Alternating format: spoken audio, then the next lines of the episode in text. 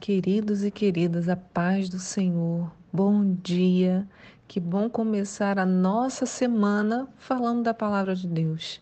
Aqui é a pastora Nícia Bergiante da comunidade da Aliança e a gente se encontra nesse áudio também por texto para falar do devocional da semana. Hoje é dia 20 de julho, o ano é 2020 e, como sempre, temos três textos para a nossa meditação. O primeiro está em Deuteronômio 1, o segundo em Isaías 48 e o terceiro em 1 Coríntios 3. A pergunta que comanda o nosso devocional hoje é: Você sabia que Deus tem um timing e espera isso de nós também? Você já ouviu falar dessa palavra? Timing. É um termo em inglês que volta e meia aparece por aí, até mesmo em reportagens. As frases em que ele aparece são mais ou menos assim: é, O presidente informou que dessa vez a sua equipe acertou o timing. Mas o que, que esse termo significa? Ele tem uma tradução que eu poderia dizer assim: é um tempo ou um momento relativo há uma certa sincronização. Mais ou menos explicando melhor, a gente poderia falar que ele demonstra uma habilidade para que a gente tome a atitude no momento mais adequado. Então, se eu tenho timing, eu, eu, se eu cumpri o time, eu tomei uma atitude no momento mais adequado. Então, a pergunta do nosso devocional poderia ser: Você sabia que Deus tem a habilidade de tomar atitudes no momento mais oportuno e espera esse mesmo comportamento de nós? O que, que isso quer dizer? Quer dizer que quando Deus nos fala para fazermos alguma coisa, na maioria das vezes essa coisa tem uma validade, um momento e que passando esse momento já não vai adiantar muito agirmos. Vamos imaginar que estamos no ônibus e tem uma pessoa do nosso lado. Naquele exato instante de tempo, Deus fala ao nosso coração: Nícia, fala com essa pessoa do seu lado, que eu estou com ela sim. Então eu posso ficar pensando envergonhada se eu devo falar ou não. Né? E aí que pode acontecer que quando eu demoro muito para agir, a pessoa pode levantar e descer do ônibus. Então eu perdi o timing. Não adianta eu falar depois. O momento oportuno era aquele. Talvez naquele instante a pessoa estava falando para Deus: Poxa, Deus, você não está comigo. E aí eu falaria para ela: ó, Deus mandou te dizer que Ele está contigo sim. Entende? Se ela levanta para descer, eu vou cutucar ela e falar: Ei, tem um recado para você, vai ficar estranho. Perdi o momento. No devocional de hoje encontramos uma situação muito parecida. O povo está prestes a atravessar o Rio Jordão e Moisés chama a todos para um discurso. Ele vai lhes contando tudo que Deus fez durante todos aqueles anos, até que Moisés chama a atenção para um detalhe. Está lá no versículo 19, no finalzinho do 19 para o 20, diz assim: E assim chegamos a Cádiz Barneia. Então eu vos disse, Moisés, né? Chegastes à montanha dos amorreus, que o eterno nosso Deus nos dará. Eis que Yahvé teu Deus te entregou essa terra.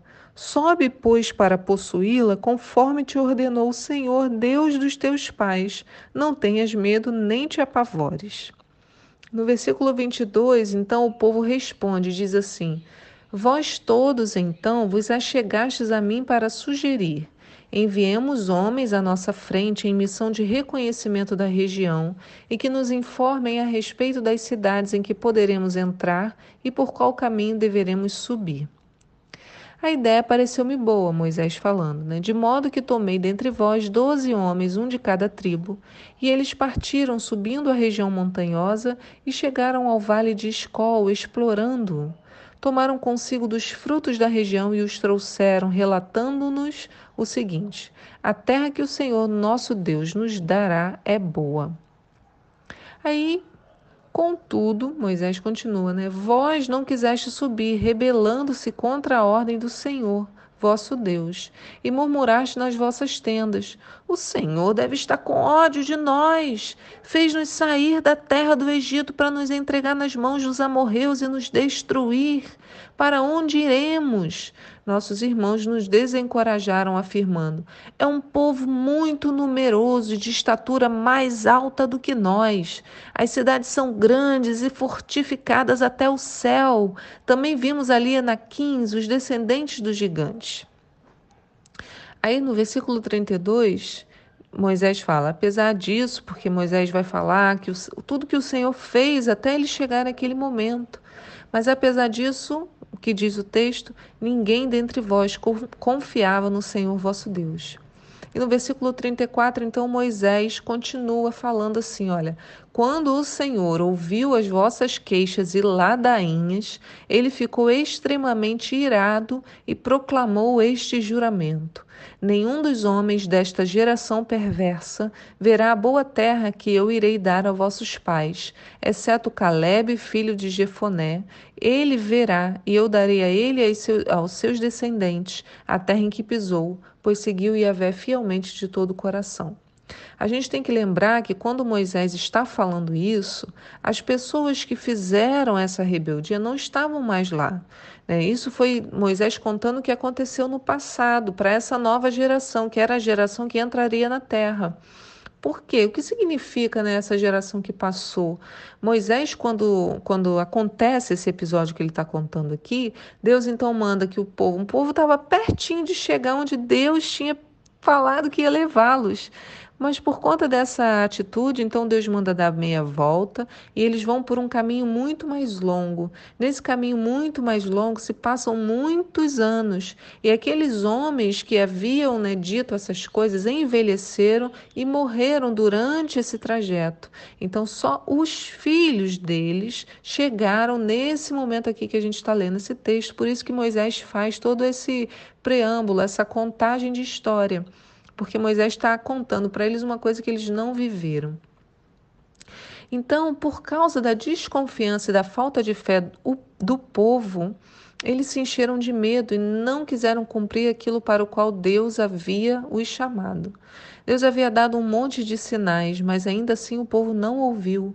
Eles se deixaram guiar por aquilo que os seus olhos viam, por suas vontades e não pelas promessas do Senhor. Eles até esqueceram de tudo que Deus havia feito até aquele momento. Deus então decretou a sentença: nenhum desses homens entrará na terra. Eles dariam a volta e passariam muito tempo andando pelo deserto. Mas você sabe o que, que o povo fez depois de ouvir esse castigo? A gente lê ainda em Deuteronômio 1, no, cap... no versículo 41, diz assim: Vós, porém, me rogastes pecamos contra o Senhor nosso Deus. Vamos subir para lutar, conforme nos ordenou o Senhor nosso Deus. Cada um dentre vós preparou-se com as armas de guerra, achando que seria fácil subir naquela região montanhosa. Então o Senhor falou comigo.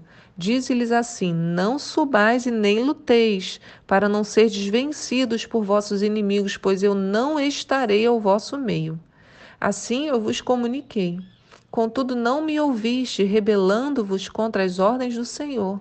Subistes presunçosamente em direção à montanha, e o povo amorreu que habitava naquela região montanhosa saiu contra vós, perseguindo-vos como abelhas enfurecidas, e vos arrasou desde Seir até Ormá. Voltastes e pranteastes grandemente diante do Senhor, Todavia o Senhor não deu ouvidos ao vosso clamor e lamento, e nem mesmo vos deu atenção, e por isso tiverdes de morar em Cádiz, onde permaneceste durante muito tempo. Então o povo quis correr atrás do prejuízo. Pensaram: Nós agora vamos lá lutar então. Não queremos perder a chance de entrar na terra.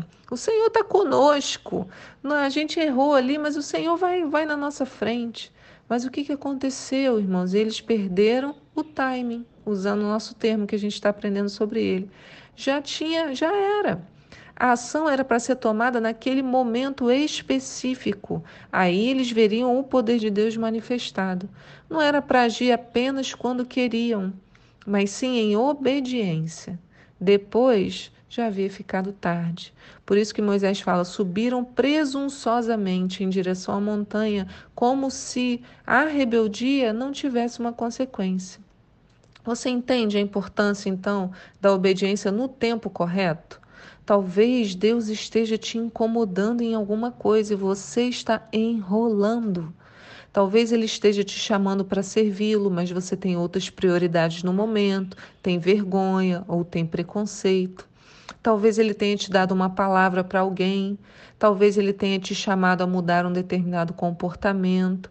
Eu não sei, mas você está ouvindo hoje esse devocional e Deus e você, né, vocês dois, sabem.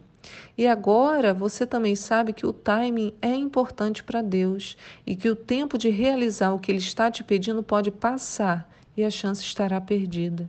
Fique atento. Por isso, Paulo, na carta aos Hebreus 3, no versículo 7 e 8, e depois no 13, ele escreve o seguinte: Assim como diz o Espírito Santo, hoje, se vocês ouvirem a sua voz, não endureçam o coração, como na rebelião durante a provação, durante o tempo de provação no deserto.